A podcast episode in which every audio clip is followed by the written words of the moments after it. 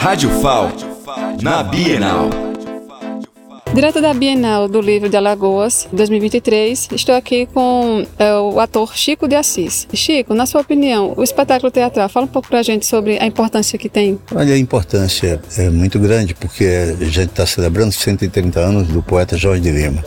E a Bienal abriu um espaço para isso, não é? a curadora, a Sheila, Maluf e toda a equipe de curadores a, e organizadores da Bienal abrir esse espaço e eu acho que isso é importantíssimo para nós. Jorge Lima é um poeta que fala muito sobre a identidade alagoana, a Alagoas profunda, né? É um conhecedor da, da nossa cultura, da nossa identidade e levou isso, essa poesia dele para o mundo inteiro. Então, nada mais justo do que celebrar esse grande poeta na terra dele, Alagoas, né? e a gente montou esse espetáculo, um espetáculo com música e poesia, é, para que mostrássemos assim um pouco da vida e da obra desse poeta. Da Bienal do Livro para a Rádio FAO, Malba Barbosa.